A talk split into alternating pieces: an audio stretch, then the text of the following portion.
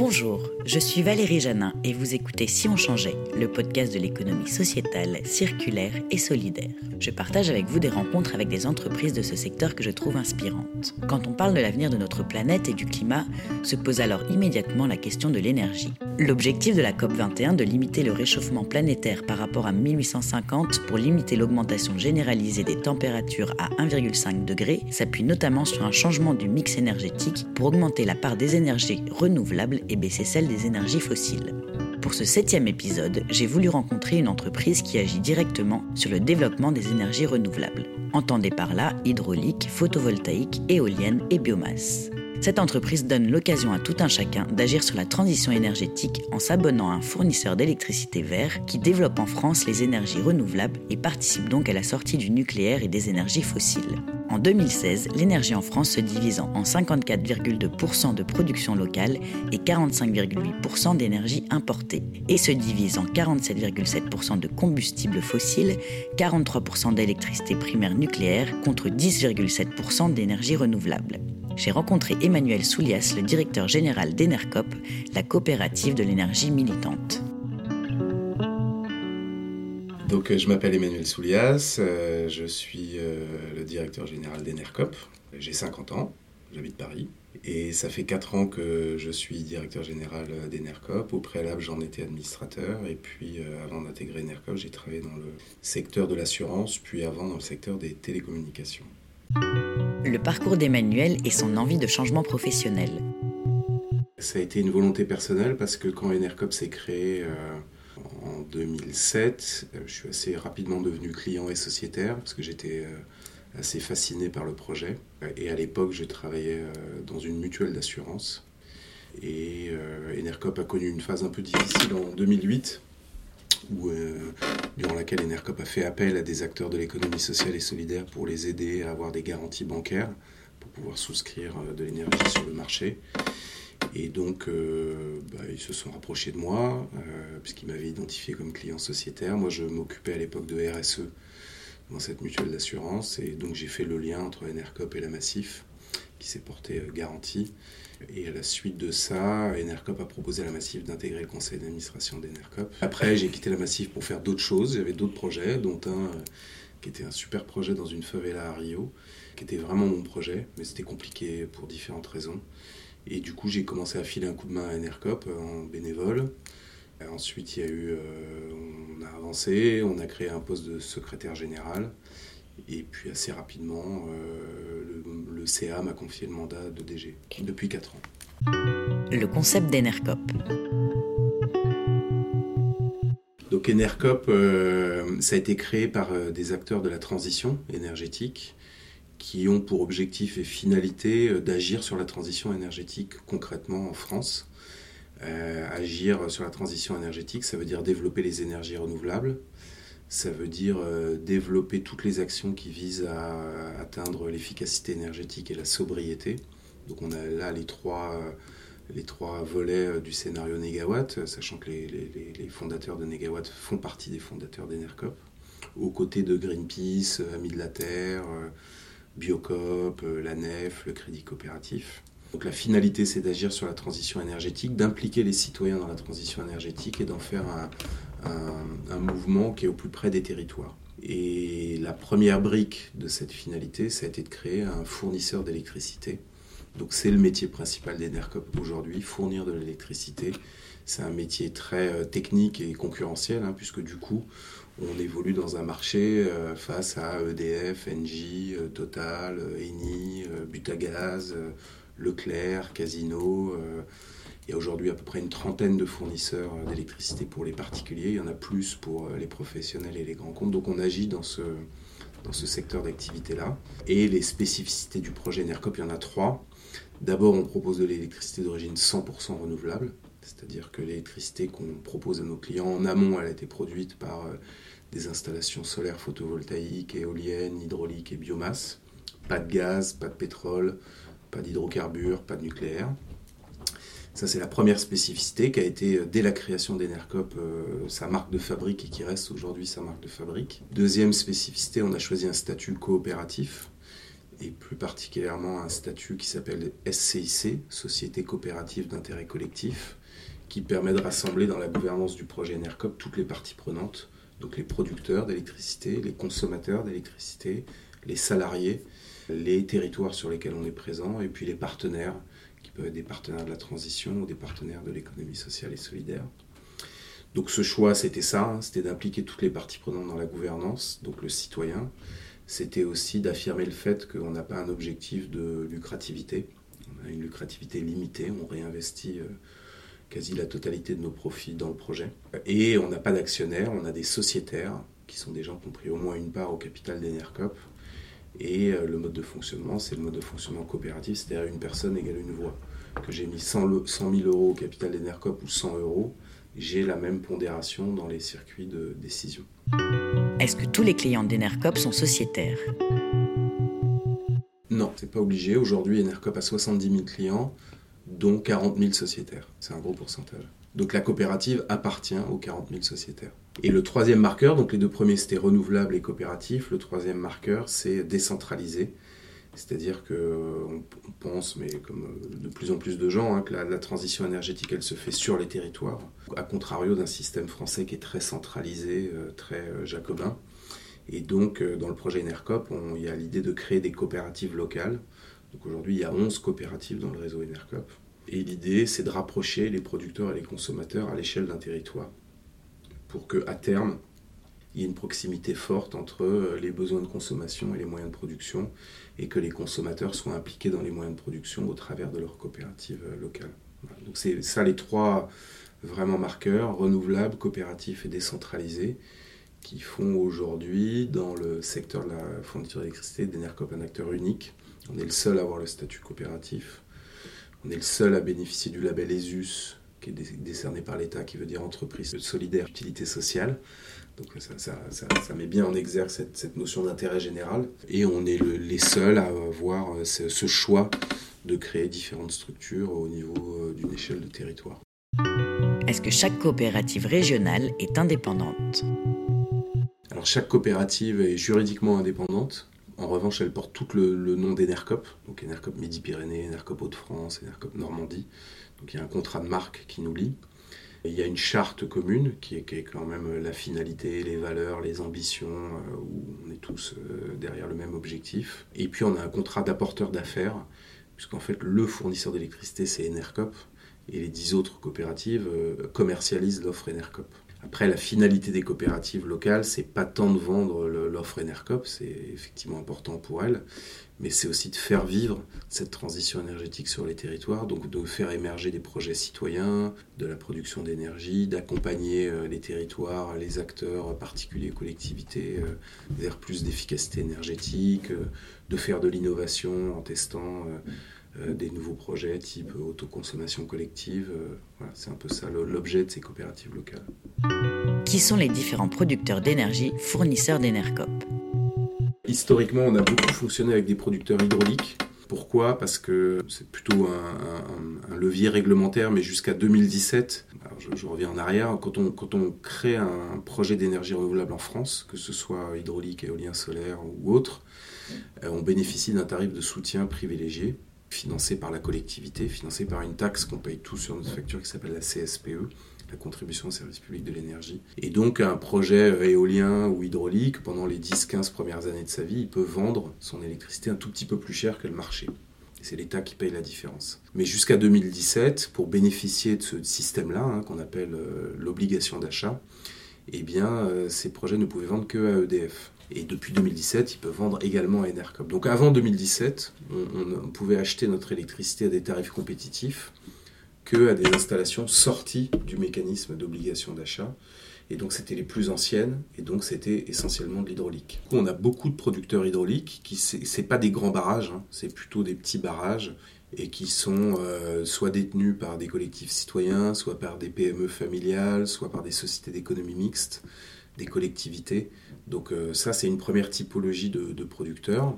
La deuxième, c'est euh, euh, des éoliennes. et donc là, on a différentes typologies. Ça peut être des petites et moyennes éoliennes. Ça peut être aussi des installations plus grandes, et on en a de plus en plus qui choisissent de vendre leur électricité à Enercop. Troisième typologie, c'est le solaire. Donc là aussi, il y a plusieurs typologies. Il peut y avoir des particuliers qui ont mis 6 mètres carrés de panneaux solaires sur leur toit et qui vendent à Enercop. Il peut y avoir des projets citoyens. Qu'est-ce que ça veut dire un projet citoyen? C'est des citoyens qui se regroupent et qui disent euh, on va euh, créer une installation de panneaux solaires photovoltaïques sur un champ ou sur un toit d'un bâtiment public. Et euh, on se cotise ensemble, on va chercher des financeurs ensemble et on vend notre projet à Enercop. Et puis biomasse, aujourd'hui on n'a que deux projets qui sont deux petits projets, donc c'est vraiment vraiment pas très développé. Si on connaît le solaire, l'hydraulique et l'éolien, on connaît moins la biomasse bah, La biomasse, c'est juste utiliser euh, les déchets qui créent euh, du gaz et ce gaz peut être transformé en électricité. Si la biomasse utilisée déchets est un vrai futur dans le domaine de l'énergie? Alors c'est un vrai futur. Hein. Nous, on, y, on, pas, on regarde pas mal parce qu'on va lancer une offre gaz. Pas tout de suite, hein, plutôt fin 2020, euh, début 2021. Donc on est assez en lien avec tout un tas de producteurs qui sont souvent des agriculteurs, mais pas que, qui peuvent être des collectivités aussi qui recyclent des déchets divers et variés pour pouvoir euh, générer du biogaz qu'on puisse ensuite vendre à, nos clients. Mais c'est quelque chose qui se développe encore peu, c'est quelque chose qui est assez risqué, les financeurs sont assez frileux, parce que le modèle économique n'est pas encore tout à fait stabilisé, et c'est quelque chose qui dispose pas d'un soutien public très affirmé. En ce moment, euh, l'État est en train d'essayer de, faire valider sa programmation pluriannuelle de l'énergie, qui est un peu sa programmation sur l'énergie sur les prochaines années. Et il y a un gros focus sur le solaire et l'éolien, mais pas suffisamment sur le biogaz.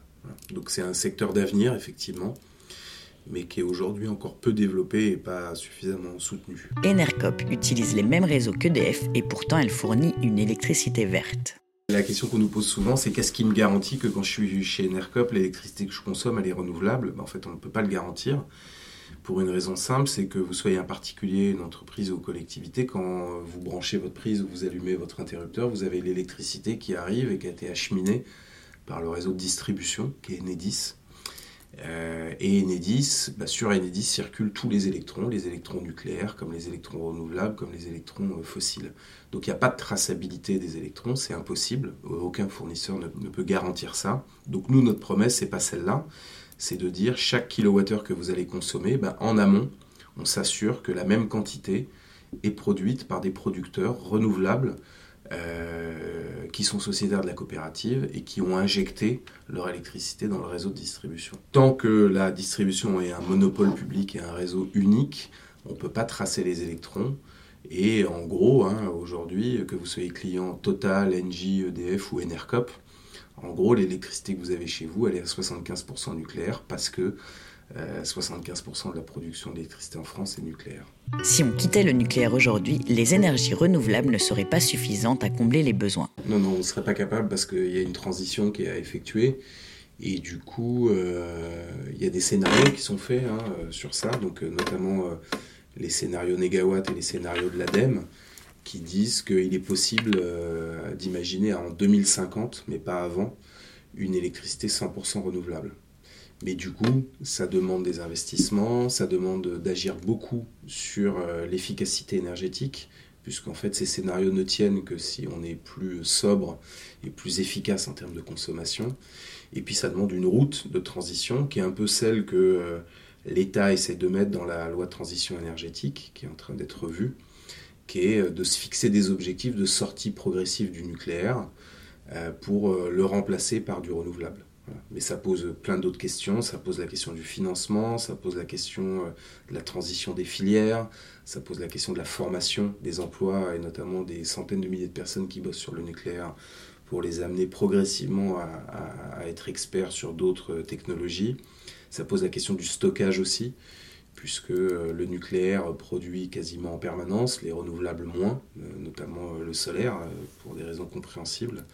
Donc voilà, donc c'est un vrai parcours de viser le 100% renouvelable, qui est possible. Mais voilà, il faut vraiment y mettre les moyens et se fixer des, échéances pour y arriver. Negawatt porte la sobriété énergétique. Est-ce que l'État soutient cette ambition? C'est un des volets qui n'est pas très porté politiquement aujourd'hui. Euh, en ce moment, là, le gouvernement a fait ce qu'on appelle une petite loi énergie qui révise la loi de transition énergétique et qui notamment euh, va décaler euh, la, sortie progressive du nucléaire, hein, puisque la loi transition énergétique disait 50% de nucléaire à horizon 2025. La nouvelle loi va dire 50% de nucléaire à horizon 2035.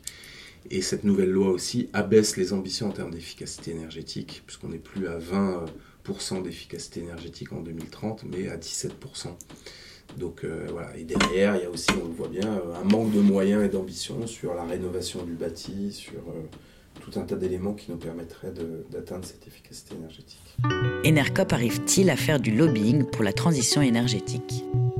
On n'arrive pas à avoir énormément de poids parce, parce que voilà, il y a une spécificité française qui est quand même le poids du nucléaire. On est le pays le plus nucléarisé du monde, euh, avec un acteur important qui s'appelle EDF, dont l'État est actionnaire majoritaire.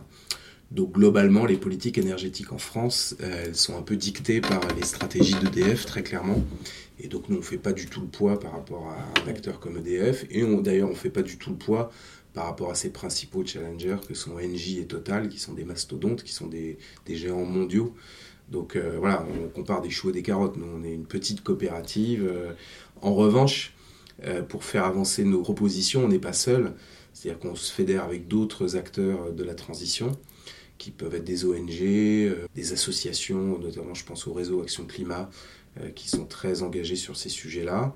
Euh, on peut s'appuyer sur des collectivités qui ont choisi de se fournir chez NRCOP et qui plaident significativement pour un, changement de modèle dans le secteur de l'électricité et de l'énergie. On s'appuie aussi sur certains élus.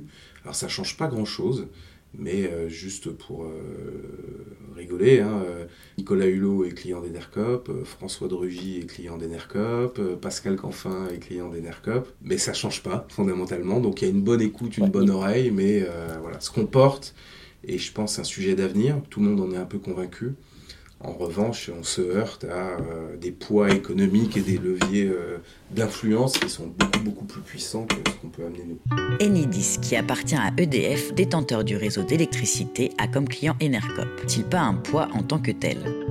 Non, mais, mais, du coup, enfin, nous, c'est assez normalisé ça. Hein. donc, euh, il n'y a pas de discrimination d'Enedis à notre égard. Enedis rend les mêmes services à tous les fournisseurs mais je pense que la question va au-delà de nous et, d'autres fournisseurs. La question, c'est vraiment de quel avenir énergétique on, veut en France et quelle ambition on a pour progressivement se dégager du nucléaire et investir massivement dans les énergies renouvelables, dans l'efficacité énergétique, dans le stockage, dans des usages un peu différents. Euh, c'est ça le sujet.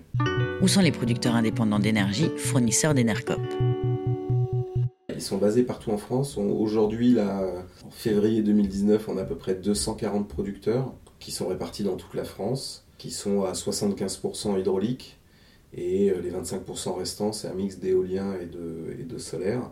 Ça évolue vite, c'est-à-dire que euh, déjà ça évolue chaque début d'année, parce que souvent les contrats de production sont signés euh, pour des années pleines. Et on a vraiment différentes typologies de producteurs, comme je l'ai dit tout à l'heure. Mais de plus en plus, on a des structures un peu euh, intéressantes qui vendent leurs projets à NRCOP, qui peuvent être des producteurs en tant que tels, mais qui peuvent être des structures aussi qui ont d'autres activités, mais qui produisent de l'énergie et qui choisissent de les vendre à NRCOP. Je peux citer des exemples. Hein. Il y a Haute-Paris qui gère euh, l'eau à Paris, qui a un site à La les roses à Les les roses qui a une toiture photovoltaïque et qui depuis euh, début janvier vend euh, son électricité à Enercop. On a Biocop. Biocop, euh, c'est un des cofondateurs d'Enercop et ils sont d'ailleurs présents au conseil d'administration d'Enercop, qui a une de leurs quatre plateformes logistiques qui est équipée de panneaux solaires photovoltaïques et qui vend sa production à Enercop. On a aussi les magasins Ikea qui progressivement mettent du panneau solaire photovoltaïque sur leurs entrepôts et qui vendent leur électricité à Enercop. Euh, on n'a pas que des producteurs euh, stricto sensu, c'est-à-dire des gens dont c'est le métier, qui sont encore une fois euh, des PME familiales, des associations, des collectifs citoyens, des sociétés d'économie mixte. On a aussi ce type de, producteurs qui, d'activités qui de plus en plus vont produire de l'énergie, soit pour leurs besoins propres en autoconsommation, soit pour revendre l'énergie. Et... Enercop est-il le seul acteur à acheter à ce type de producteurs indépendants? On n'est pas les seuls parce que euh, quand on a eu l'agrément euh, qui nous rendait obligés pour l'obligation d'achat, on a été les premiers à l'avoir euh, après EDF, mais il y a d'autres structures qui, qui, se, qui, ont été agréées depuis. Ça, c'est un premier élément. Et deuxième élément, on voit bien qu'il y a une demande sociétale vraiment forte sur les énergies renouvelables. Donc on est de plus en plus en concurrence, effectivement, avec différents acteurs qui achètent aussi de la production, voire qui en développent. Hein. Donc sur certaines installations, on se retrouve en concurrence avec Total, Engie ou d'autres. Les autres fournisseurs d'énergie et leur offre verte et le problème des garanties d'origine. EDF, c'est peut-être le seul qui a une capacité suffisante en termes d'énergie renouvelable, ne serait-ce parce qu'ils ont les grands barrages, des parcs éoliens. Donc euh, voilà. Après, est-ce que 100% euh, de leur offre verte est appuyée sur euh, une production verte? Ça, je sais pas. Je pense qu'une grande partie l'est quand même, mais c'est pas si transparent que ça. Et d'ailleurs, c'est un vrai sujet. Euh, c'est qu'aujourd'hui, euh, pour proposer une offre verte, il faut juste produire ce qu'on appelle des garanties d'origine, c'est-à-dire des certificats verts. Ça, c'est un vrai sujet parce que aujourd'hui, un fournisseur d'électricité, il peut acheter l'électricité d'origine fossile ou nucléaire. Et puis, il peut acheter des garanties d'origine à côté, sur un autre marché, qui est d'ailleurs un marché européen. Donc, euh, je peux, par exemple, en tant que fournisseur, acheter de l'électricité d'origine nucléaire à EDF à 42 euros le mégawattheure. Je peux acheter de la garantie d'origine d'un barrage norvégien à 2 euros le mégawattheure. J'accole les deux et je peux dire que je fournis de l'offre verte. C'est comme si on achetait une pomme sous serre, euh, glyphosaté à fond, qu'on achetait une étiquette AB, qu'on collait l'étiquette AB et tout d'un coup la pomme devient bio. C'est exactement pareil sur l'énergie. Aujourd'hui, je suis client, je suis appelé par Total. Total me dit euh, je fais une offre verte, elle est moins chère. Donc c'est bon pour la planète, c'est bon pour mon portefeuille, donc j'y vais. Mais en réalité, c'est plus subtil que ça, c'est pas de l'offre verte. Qu'est-ce qu'Enarcop fait pour rendre plus transparentes ces offres dites vertes?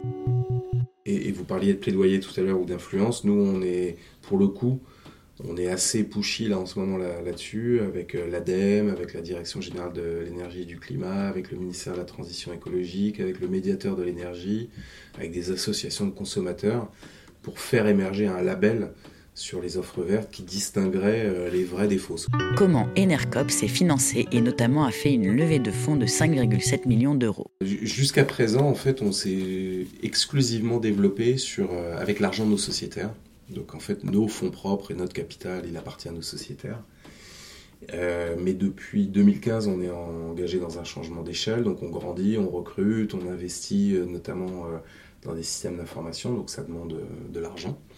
Donc on continue de solliciter nos sociétaires, mais en même temps on est allé regarder d'autres financeurs et on a choisi de travailler avec des financeurs soit de l'économie sociale et solidaire, soit des financeurs de la finance solidaire. Euh, et donc cette levée de fonds en 2017, c'était ça. Euh, et, du coup, nos principaux financeurs de cette levée de fonds, c'est le fonds Noves. Donc le fonds Noves, c'est un fonds de soutien euh, à l'émergence de l'économie sociale et solidaire, qui a été co-créé par la Caisse des dépôts, Crédit Coopératif notamment. Donc le fonds Noves a, souscrit ce qu'on appelle des titres participatifs chez NERCOP. Donc c'est du, quasi-fonds propre, c'est du quasi-capital qui est immobilisé pendant 7 ans, qu'on garde pendant 7 ans et qu'on rémunère à un taux euh, négocié. Euh, il y a les financeurs euh, avec lesquels on a toujours travaillé, qui ont aidé par exemple à l'émergence des coopératives locales ou qui nous ont fait des prêts de temps en temps. Donc il y a la NEF, qui est une banque éthique, euh, qui est cofondateur d'Enercop. Il y a le réseau Garrigue, qui est le réseau des cigales. Il y a la Maïf, et notamment le fonds de la Maïf qui s'appelle Maïf Innovation Sociale et Solidaire. Il y a le Crédit Coopératif, au travers de deux structures qui s'appellent Ecofi et Esfin. Et la Caisse Solidaire, trois structures du Crédit Coopératif. Je vais en oublier. Il y a le Fonds France Active, qui soutient beaucoup les émergents de l'économie sociale et solidaire. Et Mirova. Mirova, c'est la branche finance solidaire de Natixis. Voilà, donc ces acteurs nous ont soutenus en 2017. Et en 2018, on a, on a fait une nouvelle levée de fonds, mais en direction de nos sociétaires. Et on a émis euh, là aussi des titres participatifs, mais à destination des sociétaires, qui est un nouveau moyen de financement pour nous. En fait, ça revient à proposer un produit d'épargne, puisqu'en fait, ce qu'on propose à nos sociétaires, c'est de souscrire des titres participatifs qui sont rémunérés à 2,5% par an pendant 7 ans. Et au bout de 7 ans, ils récupèrent leur investissement. Donc 2,5% par an, c'est pas mal, hein, c'est plus qu'un livret A ou un livret développement durable. Donc ça, c'est quelque chose qu'on a testé là en 2018, ça a plutôt bien marché. Donc euh, on réfléchit à des modes de financement qui correspondent à nos besoins, qui soient éthiques, soit transparent. Les titres participatifs qu'on a émis en 2018 sont labellisés Finansol, donc c'est vraiment la finance solidaire.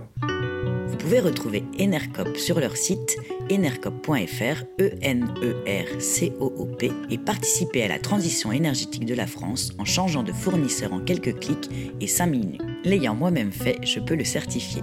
Vous pouvez retrouver l'association Negawatt, dont Enercop fait partie, pour une sobriété énergétique sur negawatt.org. Merci à Emmanuel pour son temps et à Arnaud pour la musique. Vous pouvez retrouver ce podcast sur les réseaux sociaux, SoundCloud, iTunes et Deezer. À bientôt pour un prochain épisode de Si on changeait.